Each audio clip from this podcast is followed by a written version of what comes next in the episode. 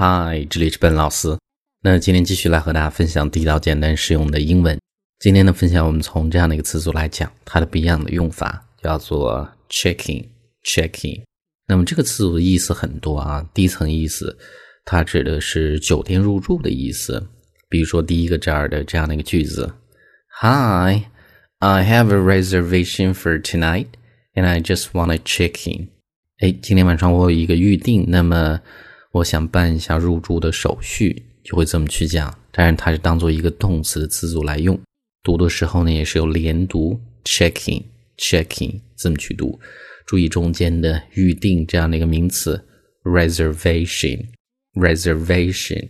那么整个这句话连接起来，我们再读一次：Hi, I have a reservation for tonight, and I just want to check in。所以呢，这是第一层用法。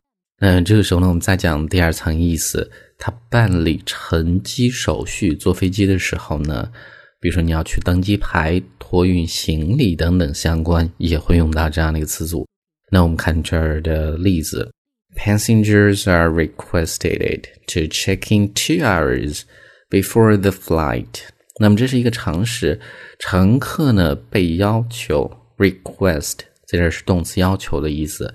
被要求呢，应该是在航班 flight 名词航班起飞之前的这个两小时呢，去办理乘机的手续 to check in，所以是这样的一个词组的第二层意思。那这个例子我们再读一次：Passengers are requested to check in two hours before the flight。那么这个时候呢，我们再看第三层意思，它指的是。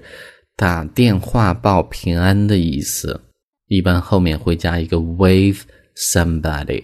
那我们看这儿的这样的一个例子啊，比如说每次这个出去玩玩的时候呢，家人总会很担心，需要不断的报平安。那么这个时候呢，我们就会讲，I have to check in with my dad when I'm traveling abroad. When I'm traveling abroad，那么当我去国外旅行的时候，最后一个单词 abroad。这是一个副词，国外的。I have to 必须 check in 报平安，通过打电话 with my dad 给我的爸爸。所以这是这样的一个词组，另外的一个很地道的用法啊。那这个句子我们再读一次：I have to check in with my dad when I'm traveling abroad。那这个时候呢，我们再看第四个。刚提到过，说是办理乘机手续的时候，可以指取登机牌。那么你托运行李的时候呢，也会有特别这样的一个呃词组，叫做 check your luggage in，或者 checking your luggage，会怎么去讲？比如说这个呃，对方可能会讲，Will you checking any luggage, madam？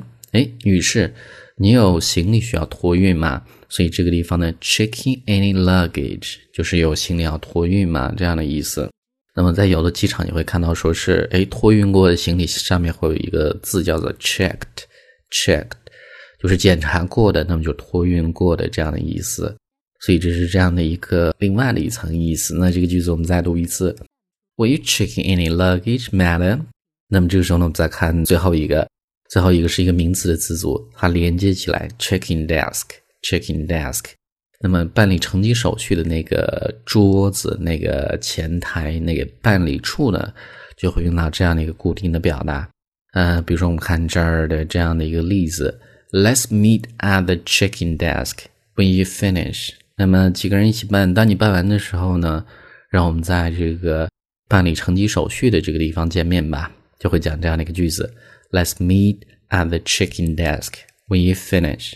All right. 所以呢，上面就是我们今天整个这样的一个分享，关于 check-in，。我们再去回顾一下：第一层，酒店入住的意思；第二层，办理机场的登机手续；第三层意思，打电话报报平安啊；下一层意思是行李托运的意思；它最后一层意思加一个 desk，它指的是登机手续的办理处这样的一个地方。All right，那么最后呢，依然提醒大家，如果大家想获取更多的英文学习的内容，欢迎去关注我们的微信公众平台，搜索“英语口语每天学”，点击关注之后呢，就可以。All right，I'll talk to you guys next time.